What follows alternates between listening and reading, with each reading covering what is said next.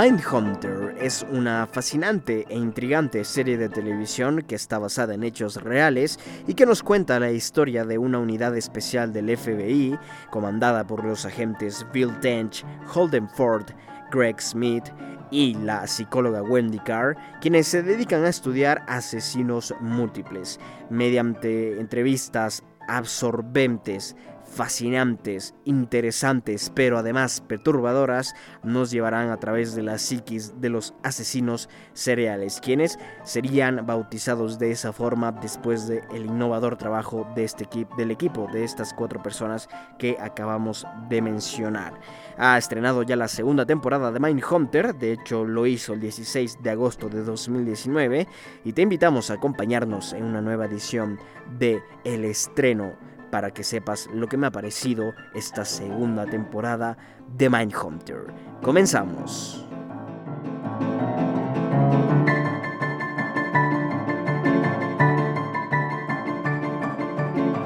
January 1974. They just moved in two months prior. My partner and I were first on the scene. He was feeling for a light when something bumped him.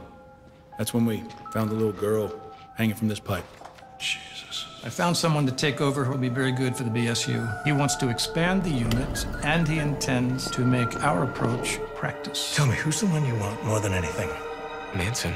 I'll get you Manson. This is $100,000, and it's all yours if you help us identify the persons behind the murders of our children in Atlanta. Another child reported missing in Atlanta. I'm sending you both. I want you there for the duration. So all these children, one killer. I believe that to be the case. It's statistically rare for serial killers to cross racial lines. It's also statistically significant that the Klan kills black people. You get him out of there. If he blows this, Gunn will rethink his investment. I'm asking you, as the leader of your department, what did Holden say that so offended the city? We need to stay focused. If you're distracted, I have some things to deal with at home. It's personal. She had someone else's underwear stuffed down her throat. It's 10:30. Do you know where your children are? this is one predator. What if you're wrong? I'm not. You arrogant, self-serving twerp. We can't have tunnel vision, Holden. What evidence is there to suspect the Klan? Son, we've got 19 dead black children. You telling me that's a coincidence? One more thing. Manson is small. Like really small. Try not to stare.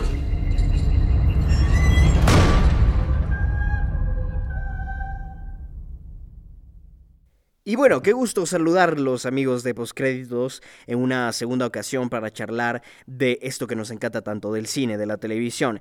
Esta vez en una nueva edición del estreno vamos a hablar justamente de una serie de televisión. Hace mucho tiempo que no hablaba de series de televisión aquí en Postcréditos. La última vez que lo hice fue para hablar de la miniserie de Netflix Russian Doll, que es una comedia, una comedia oscura, una comedia muy interesante, por cierto, he de mencionar. Pero sí, desde ese entonces no he hablado de series de televisión aquí en postcréditos, bueno, sin contar lo que fue Game of Credits, que lo hicimos puramente en formato podcast, que bueno, se trataba de Game of Thrones. Pero desde ese entonces hasta acá, desde ese tiempo hasta acá, no había hablado de series de televisión y creo que ya venía siendo hora. Y es que a pesar de que Mindhunter y en su segunda edición se estrenó el pasado 16 de agosto, hace ya casi un mes, Veo que es necesario hablar de esta segunda temporada y veo que es necesario especialmente porque yo fui amante de la primera temporada de esta serie. En cuanto salió, evidentemente llamó la atención de muchas personas, de hecho desde que se anunció, porque se sabía que, por ejemplo, David Fincher iba a estar trabajando muy de cerca en este proyecto como productor ejecutivo, además de que iba a dirigir algún que otro episodio. Y es que efectivamente David Fincher lo hace, dirige, me parece que hasta el momento cuatro capítulos, si no me falla la memoria. Eh, pero puedo estar mintiendo. Son, de hecho, seis capítulos ya los que ha dirigido el señor David Fincher en esta serie, así que bueno, está bastante, bastante inmiscuido en lo que es la producción de esta fabulosa, fabulosa serie de Netflix, que la verdad es que me encanta, me encanta muchísimo.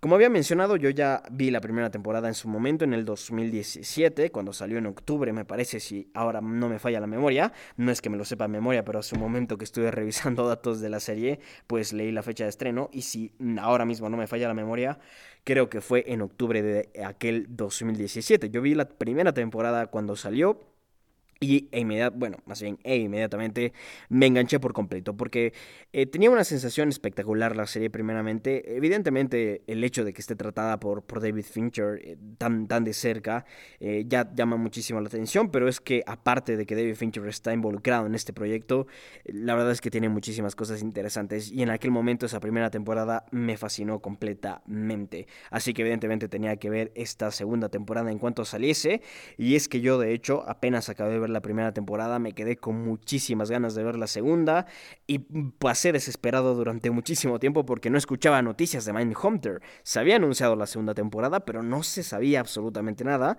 y vaya que se tarda, no se tardaron casi dos años en sacar la segunda temporada, así que evidentemente durante ese tiempo estuve muy, pero muy, hablemos en suspenso de saber qué iba a ocurrir con Mindhunter. Y ahora que finalmente ha salido, la he visto y es momento de dar mi veredicto de qué me ha parecido esta segunda temporada. Vamos a comenzar hablando entonces de esta segunda temporada de Mindhunter, comentándole que, bueno, comentándoles, perdón, que encaja dentro del género de drama y suspenso. Está basada en el libro Mindhunter Inside FBI's Elite eh, Serial Crime Unit de Mark Oshlacker y John E. Douglas. Esta película eh, perdón, este libro más bien, es justamente el, libro que se escribió de este estudio realizado por los, por los, por los, vaya, ahora mismo se me olvida, pero por, los, por los agentes del FBI, eh, se me va el nombre de ellos en este momento, no sé por qué los dije hace un rato, Bill Tench y Holland, eh, Hollandford, ¿es Holland o es Holding? Vaya, me parece que es Holland, sí, creo que es Hollandford. Pero bueno, en fin, este es un dato un poco relevante en este preciso momento porque no vamos a hablar de los personajes ni nada por el estilo, sino que nos vamos a inmiscuir ya a charlar de lo que es este episodio, eh, perdón, esta serie. Por ahora es una, una serie con 19 episodios, dos temporadas, su idioma original es el inglés, está ambientada a finales de la década de los 70, tiene como productores ejecutivos a David Fincher, Charlize Theron, Josh Dunnan, Keenan Chaffin y está distribuida por Netflix. La dirección está o corre más bien a cargo del mismísimo David Fincher, Asif Kapadia, Tobias Lindholm, Andrew Douglas, entre algunos otros que si me dan un segundo se los puedo mencionar rápidamente como el señor, por ejemplo, este, vaya, hay un nombre nuevo, Andrew Dominic, justamente, que ha dirigido algunos capítulos, al igual que Carl Franklin, el creador de la serie, por cierto, Carl Franklin es el creador de esta fabulosa serie. La cinematografía está a cargo de Eric Messerschmidt, el guion a cargo de Joe Penhall, la distribución, como comenté hace un momento, es Netflix y la serie fue creada, vuelvo y repito, por Carl Franklin, que en esta segunda temporada también hace de director de un par de episodios. Vamos entonces a charlar de esta segunda temporada de Mindhunter. La verdad es que, a ver, primeramente, como había comentado hace un momento, yo estaba con muchísimas ganas de una segunda temporada de Mindhunter después de la primera, porque la primera es súper oscura, súper perturbadora, a mí me encantan y no lo sabía. De hecho, eh, esta serie Mindhunter me hizo dar cuenta de lo fascinante que me parecen los asesinos seriales. Creo que todo ese, rollo de asesinatos, de misterio, el suspenso, evidentemente, el drama que tiene esta serie, me atraparon por completo. Y el hecho de que esté enfocada en asesinos seriales me pareció una auténtica maravilla. Y como digo, hasta ese preciso momento yo no estaba tan consciente del gusto que tenía por estas historias. Y claro, con esta segunda temporada de Mindhunter pues se me ha quedado completamente eh, hablemos eh, clarísimo, me ha quedado completamente clarísimo en la mente lo fascinado que estoy por estas historias. Así que en cuanto se anunció la segunda temporada, que iba a haber una segunda temporada de Mindhunter, yo estaba completamente emocionado de saber qué iba a ocurrir. Porque la primera temporada te deja en un cliffhanger impresionante, impresionante. Por cierto, he de mencionar que en este episodio, que en esta edición de Cine Stereo, voy a hablar sin spoilers de la segunda temporada, pero puede que se me cuele algún spoiler de la primera temporada. Así que si ustedes no han visto todavía la primera temporada, mi recomendación es que lo vayan a hacer porque es espectacular. Pero aparte de eso, mi recomendación es que vayan a ver la primera temporada De paso, vean la segunda temporada y luego sí regresan a escuchar lo que me ha parecido la segunda temporada de Mindhunter. Pero bueno, volviendo a la serie en sí, volviendo a la serie en general, nos quedamos al final de la primera temporada en un cliffhanger espectacular, cuando el personaje de Holden Ford eh, se, le da un ataque de pánico después de ser abrazado por uno de los asesinos seriales a quienes entrevistan. El señor que ahora mismo se me va el nombre, pero si me dan un segundo se los cuento, el señor Ed, me acuerdo que se llamaba Ed, pero ahora no me acuerdo el apellido, y no puedo creer que se me haya olvidado porque es un personaje... Ay, espectacular, su interpretación es impresionante. Ahora mismo les digo el nombre de este asesino serial que es estudiado en la serie y que se llama Ed. Aquí está Edmund. Bueno, me dice Edmund, vaya por Dios. A ver, denme un segundo, les digo ahora mismo cuál es el nombre. Aquí está Ed Kemper. Se me olvidaba el apellido de Ed Kemper, que es curioso, pero bueno, se me, se me olvidaba el apellido del personaje Ed Kemper. En fin, este señor Ed Kemper, lo que pasa al final de la primera temporada es que se enferma o algo así, tiene que ir al hospital. Y como habían generado una especie de relación, no voy a decir de amistad, tampoco voy a decir cercana, pero hablemos que Ed Kemper logró meterse muchísimo en la mente de Holden Ford, quien es, por cierto, un investigador, un personaje excéntrico, realmente excéntrico, pero no solo excéntrico, sino que eh, tiene una visión bastante peculiar de los asesinos seriales, está completamente fascinado por ellos. Y, y, además tiene una mente bastante fuerte, muy, muy fuerte, casi inquebrantable. Pero Ed Kemper es un asesino que se llegó a meter mucho en la mente de Holden Ford, le llegó a afectar muchísimo. Y eh, eh, una de las cosas que causó Ed Kemper en Holden Ford es que, a ver, lo llamaba amigo, ¿no? O sea, Ed Kemper se cree amigo de Holden Ford, cuando evidentemente no existe tal relación, es una relación más de entrevistador y entrevistado, con un poquito más de cercanía, porque evidentemente de alguna u otra forma tiene que ganarse el cariño del asesino, el investigador, entonces, claro, como que le trata como un amigo cuando sabe que no es un amigo y que no puede ser un amigo. Pero eh, justamente para no decepcionar a Ed Kemper y que Ed Kemper le siga entregando información a Holden Ford, decide, eh, apenas se entera que está en el hospital, Holden Ford decide ir a visitarlo y cuando lo hace, Ed Kemper se emociona muchísimo, lo abraza, que también es un abrazo bastante hipócrita, inclusive diría yo, eh, que, es casi un abrazo eh, eh, que justamente Ed Kemper creo que sabía el efecto que tendría en Holden Ford y lo que ocurre es que a Holden Ford le da un ataque de pánico y ahí se termina la primera temporada. A esas alturas no sabíamos bien si fue un ataque de pánico o qué le pasó a Holden Ford, solo sabíamos que algo raro le pasó.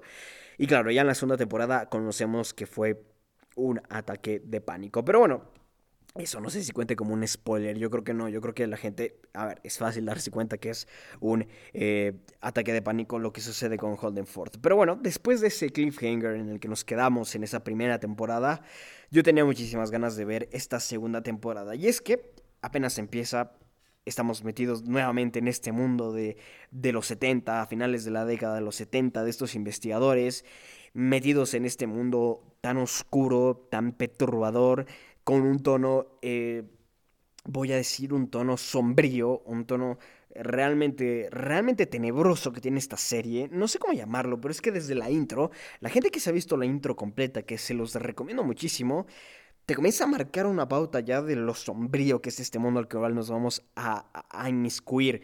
Además que la intro, voy a decir que es una verdadera obra de arte. La gente que no sé si se ha puesto a analizar mucho, yo creo que sí, a ver, es, es, muy lógico lo que sucede en la intro.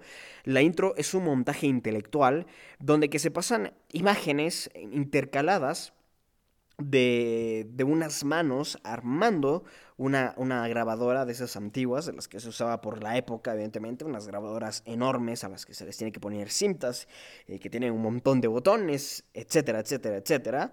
Se van intercalando esas imágenes de unas manos armando, digamos, ese equipo con eh, imágenes muy fugaces de, lo, de las escenas del crimen de asesinos seriales, ¿no?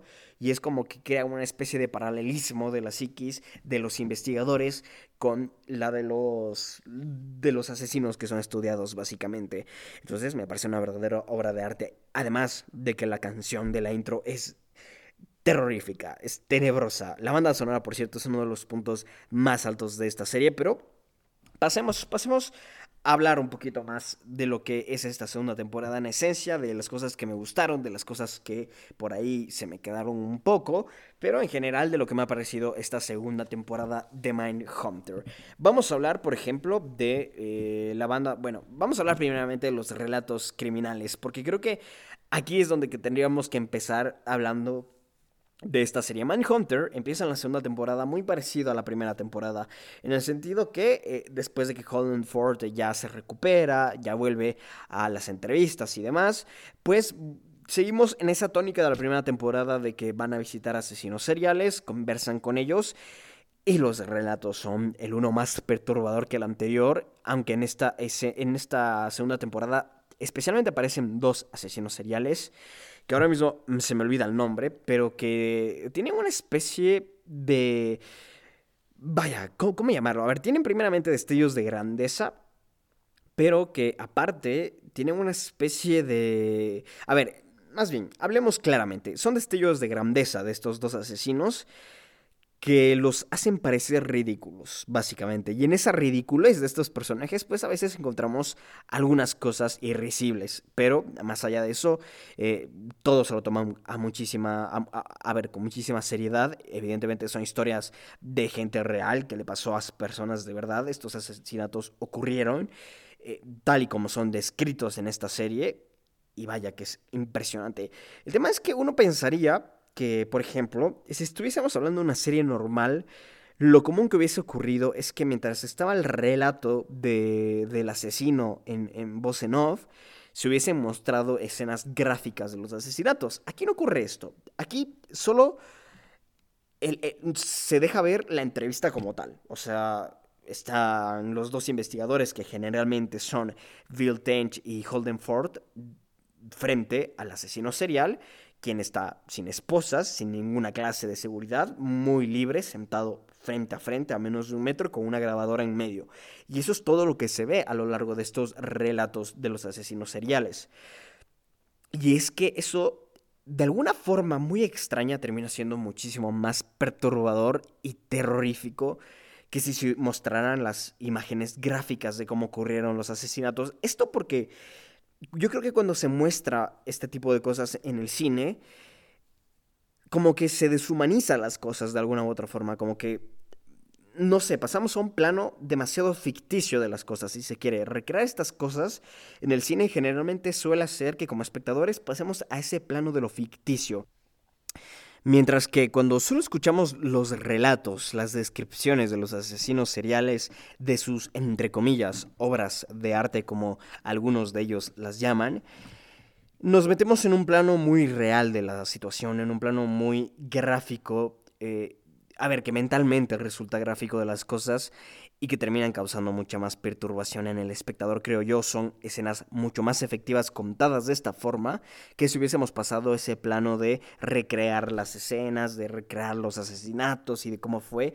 Yo creo que un acierto total de esta serie es el cómo tratan los relatos criminales, los tratan con esa esencia de dejarlo en relato y que tú como espectador te comiences a fabricar toda esa realidad en la mente, vaya, a mí me resulta perturbador. Además que siempre está acompañada por una fabulosa canción. Digo fabulosa para el momento, en el sentido de que eh, con canciones muy oscuras, muy sombrías, una composición tenebrosa, casi igual de tenebrosa que, que, que los relatos que nos son contados. Además de que estos relatos criminales vienen eh, acompañados de espectaculares actuaciones, como por ejemplo la de los actores Jonathan Groff en el papel de Holden Ford, Holt McCallany en el papel de Bill Tench, el señor Cameron Britton en el papel de Ed Kemper, entre algunos otros de quienes aparecen en esta serie, por ejemplo, en esta, en esta segunda temporada tenemos el relato de el señor Charles Manson. Así es, Charles Manson es entrevistado en esta segunda temporada de la serie. Y, vaya que es realmente, realmente perturbador. Pero bueno, más allá de, aquello, este, he de, mencionar que sí, estos relatos están muy bien elegidos, están muy bien dirigidos, muy bien escritos y especialmente me gusta esa decisión de no mostrarlos gráficamente, sino de dejar que el relato hable por sí solo y en ese sentido creo que las palabras valen más que 60, que perdón, 24, 26 cuadros por segundo, lo vamos a, llamar de esa forma. Creo que es mucho más efectivo que los relatos criminales sean contados de esta forma. Como digo, con una fabulosa banda sonora detrás, con, con eh, fabulosas actuaciones, con una gran dirección, un espectacular montaje. Creo que esas cosas son lo suficientemente eh, a ver, me parecen más efectivas que mostrar, hablemos eh, de, forma, de forma gráfica, el, tema de la, de, la, de los asesinatos. La música, la música, la banda sonora de Cam Volat, de Jonathan Stevens, de Mary Eving y de Matt Lilley, quienes son los encargados de componer las canciones para esta, para esta serie, es realmente espectacular. El trabajo de estos cuatro es fabuloso, me parece fabuloso, simple y sencillamente espectacular, me encanta, me encanta completamente, la verdad, tengo que ser muy honesto con ustedes, pero bueno, pasando ya a un siguiente plano, pasando a otro tema, más allá de los relatos criminales que como he mencionado me parecen auténticas obras de arte, piezas artísticas muy bien trabajadas, muy bien logradas, voy a darle una mención muy especial a la dirección y al montaje de, estas escenas. Porque hay una especie de continuidad. A ver, hay una continuidad primeramente muy bien conseguida. ¿A qué me refiero con continuidad? Más que continuidad, yo diría tempo. El tiempo, el cómo se, se ha trabajado el plano temporal en estas entrevistas, yo creo que es clave en lo efectivas que son. A veces los relatos criminales se toman unas pausas largas o, por ejemplo, se, juega muchísimo con cosas fuera de lugar, ¿no? Porque estamos hablando de asesinos seriales que evidentemente tienen serios problemas mentales eh, y eso se trabaja de una forma muy buena, por ejemplo, en el tema del tempo, porque a veces eh, el cómo te cuentan las cosas tiene un ritmo que hace muy especial estos relatos criminales, es decir, eh, los momentos en los que se pausa el relato para dejarnos apreciar la, el rostro de los asesinos seriales mientras cuentan sus experiencias, hace que todo, todo este trabajo resulte mucho más poderoso y hace que también todo esto resulte más sombrío. Y tú te pongas más en un plano eh, casi de un documental inclusive. Las actuaciones son, especialmente los asesinos seriales, son verdaderas... A, a ver, son unos logros espectaculares. Artísticamente hablando, son unos logros espectaculares de estos actores porque te transmiten una sensación enfermiza que es espectacular. Yo el otro día lo hablaba inclusive con un amigo y es que yo no me explico la fortaleza mental de las personas que interpretan a estos personajes. Porque, por ejemplo, interpretar a Ed Kemper, que primeramente el actor que lo hace es un genio, es un crack este tipo, es muy complicado desde un punto de vista mental. Y la personificación que hace Cameron Britton de, de Ed Kemper es realmente tenebrosa, es terrorífico verlo a, a Cameron Britton como Ed Kemper, porque la forma en la que lo personifica. Me parece, no sé, me parece una locura. Me parece una locura y no me explico cómo, cómo hay estos actores tan capaces, con una, con una fortaleza mental tan grande que les permite hacer estas cosas y luego volver a su vida normal. Yo no me lo explico, en serio, que, que, no, me lo, no me lo explico en lo absoluto. Y además me sorprendió muchísimo también con la actuación de...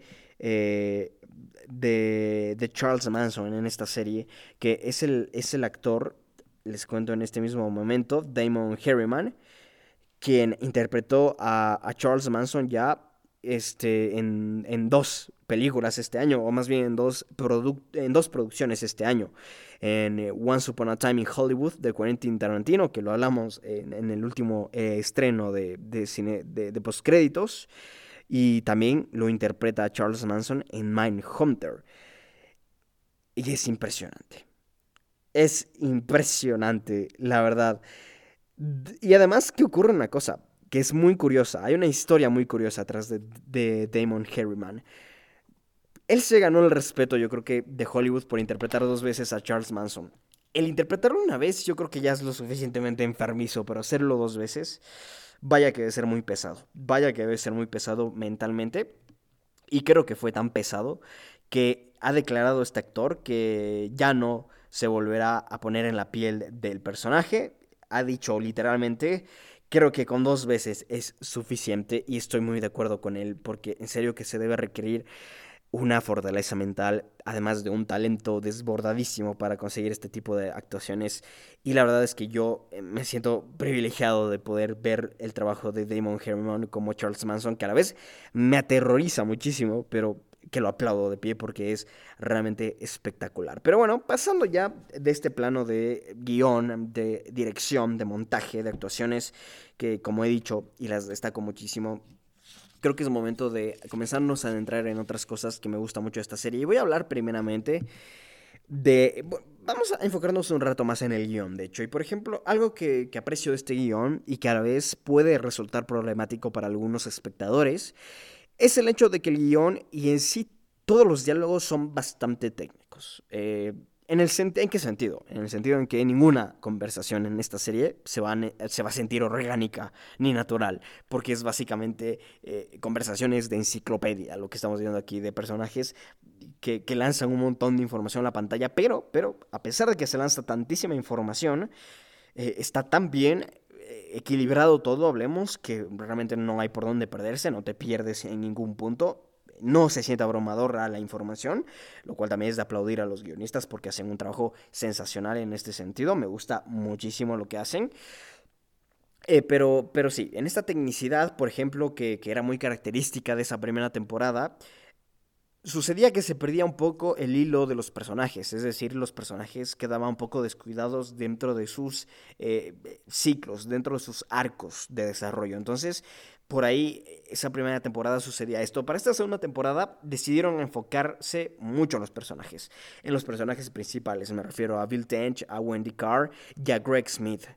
No obstante, con Holden Ford, él sí que no evolucionó para nada en esta segunda temporada. Es el mismo personaje de la primera, excepto que ahora le dan ataques de pánico alguna que otra vez. Pero bueno, no, no siento que se haya trabajado mucho en el arco de ese personaje. No obstante, de los demás, se trabajó muchísimo, muchísimo, pero muchísimo en el arco de los personajes. Hay mucha evolución, tanto en Trench como en Wendy Carr. O sea, en Bill Trench y, y Wendy Carr son dos personajes que se trabaja muchísimo en esta segunda temporada, que evoluciona muchísimo en comparación a la primera, y eso es de aplaudir, porque a pesar de que el guion sigue manteniendo esa tónica de ser bastante técnico, en esta segunda ocasión, en esta segunda temporada, ya le dedican más tiempo a trabajar con los personajes, que es algo que se agradece, porque esto consigue que como audiencia nos conectemos con ellos, nos, nos sentamos, no identificados, pero sí que tengamos un hilo conductor que seguir más allá de la trama que evidentemente es importantísima, pero a veces las series se suelen perder muchísimo en la trama, dejan descuidados a los personajes y eso como que le quita un poco de magia a la televisión.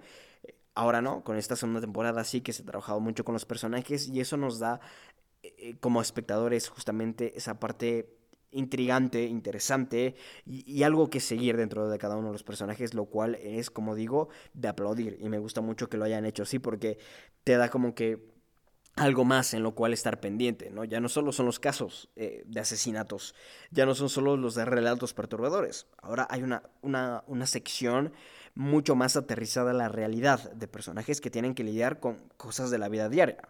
Bill Tench tienen que enfrentarse a problemas en la casa, eh, que sí, son problemas súper heavy, súper densos, de los cuales no voy a hablar porque no voy a hacer spoilers, pero tiene un problema muy denso, muy denso en casa, pero que de alguna u otra forma decimos, bueno, todos tenemos problemas en casa, ¿no? Eh, con, con, Wendy Carr, por el otro lado, es una batalla personal, más que una batalla, más bien tiene que lidiar con ciertos asuntos personales. Eh, que para la época son complicados, como la homosexualidad, por ejemplo, ¿no? Eh, es complicado ese tema.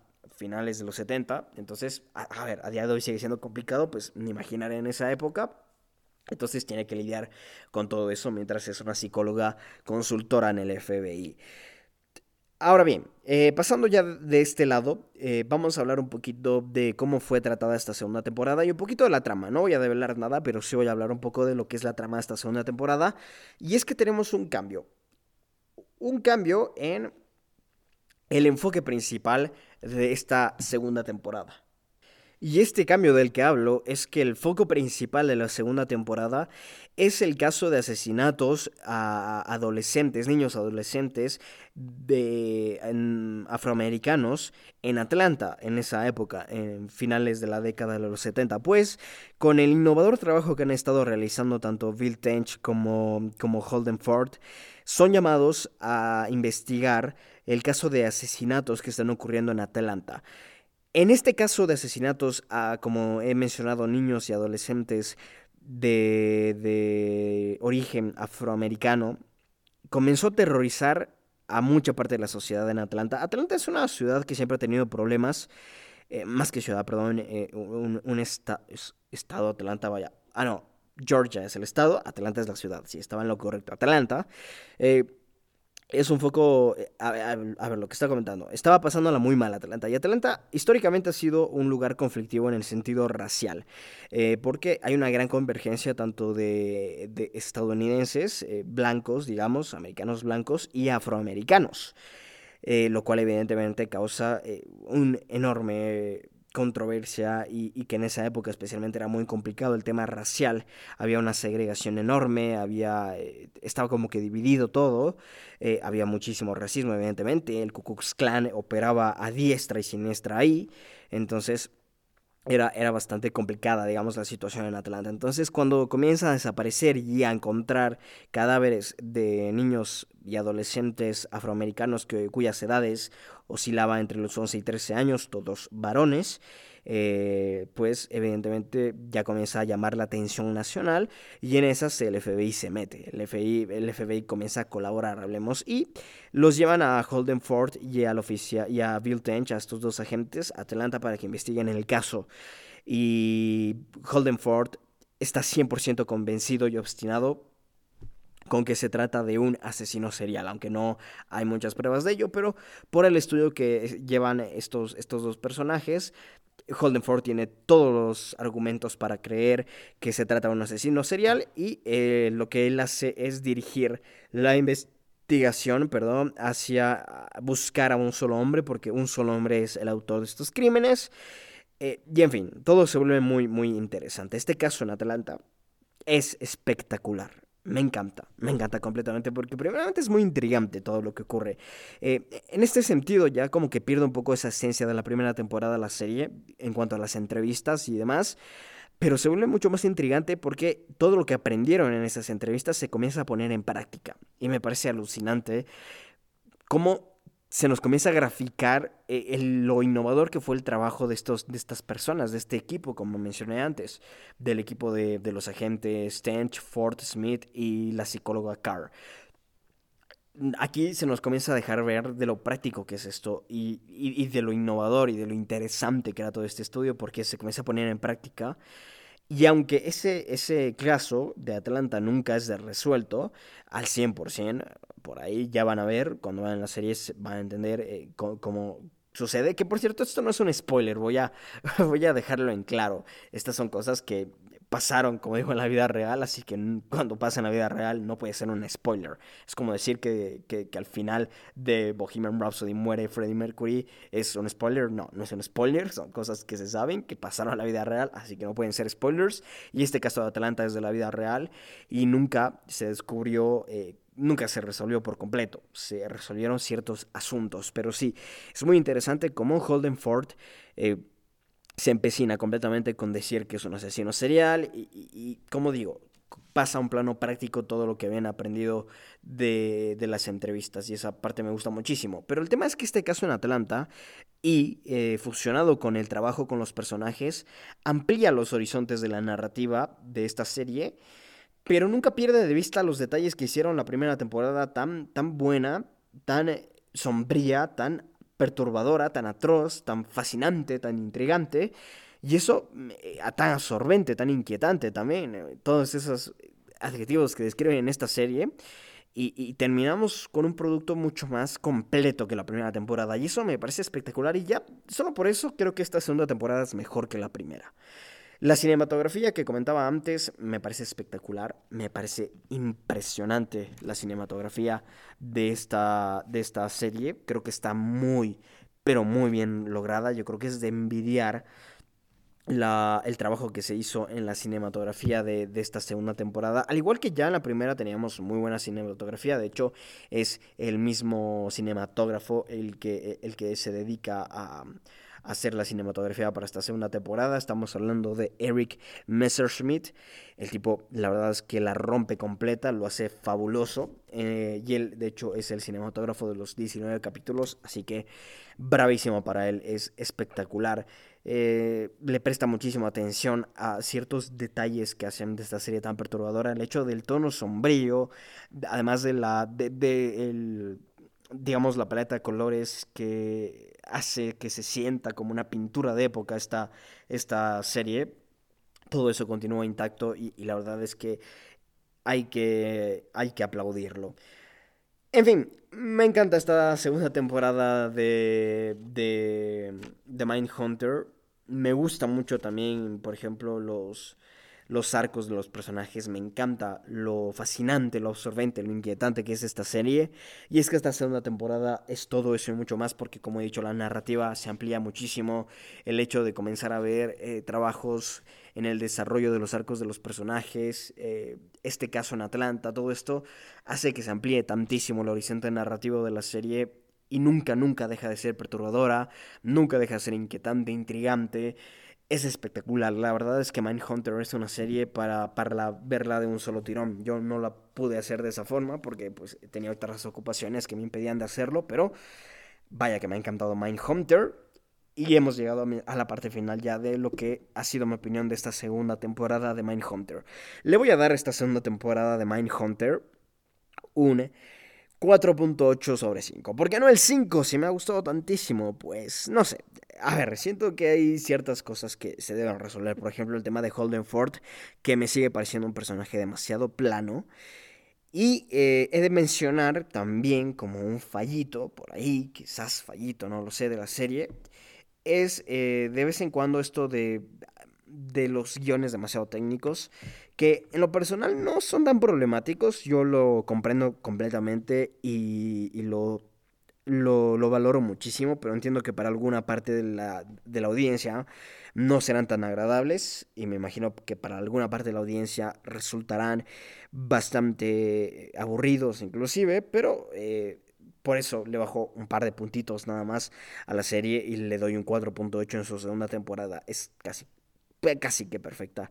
Espectacular en todo caso la segunda temporada de Mindhunter. Recomendadísima. Si no lo han visto todavía, vayan a verla. Si ya vieron la primera, vayan a verla. Si no, empiecen a verla desde la primera temporada.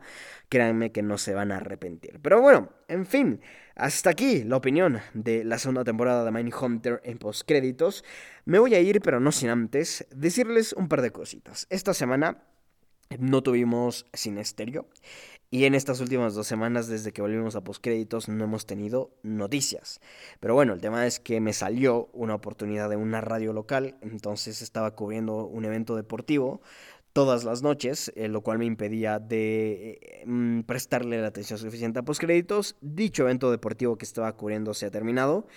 Y a pesar de que voy a seguir trabajando en esta radio local de la que les hablo, eh, ya me va a dar tiempo, más tiempo más bien, a desarrollar aquí en Postcréditos el contenido que tengo planeado. Así que a partir de la próxima semana volvemos a la normalidad. Para septiembre hay varios estrenos de los que voy a hablar. Aparte de que habrá semanalmente noticias y semanalmente cine estéreo. Ya todo vuelve a la normalidad a partir de este sábado cuando hablemos de cine estéreo, de alguna película sin estéreo, que ya sé cuál va a ser, pero no se los voy a adelantar todavía. Pero en fin, nada, comentado eso, aclarado eso, me voy a despedir. Mi nombre es Juan Bernardo Castillo. Muchísimas gracias a ustedes por habernos escuchado desde el otro lado. Queremos saber cuál es su opinión de Mindhunter y este mes les comento que vamos a ver Good Boys, vamos a ver Yesterday Y vamos a ver Ad Astra. Si ustedes ya vieron alguna de estas películas o también la van a ver pronto, les pedimos que manden su opinión. Nos manden un tweet, un correo, un eh, comentario en Facebook, en Instagram inclusive. Nos envíen sus opiniones y nosotros las estaremos leyendo cuando hablemos de estas películas en su respectivo momento. ¿Dónde nos encuentran en redes sociales? Postcréditos, eh, a ver, arroba postcréditos 1 en Twitter, arroba postcréditos98 en Facebook e Instagram. Nos pueden escribir a nuestro correo postcréditos98 arroba gmail.com y también pueden visitar nuestro blog www.postcréditos.blog. Un placer haber compartido con ustedes una semana más y nos estaremos escuchando en la próxima. Adiós.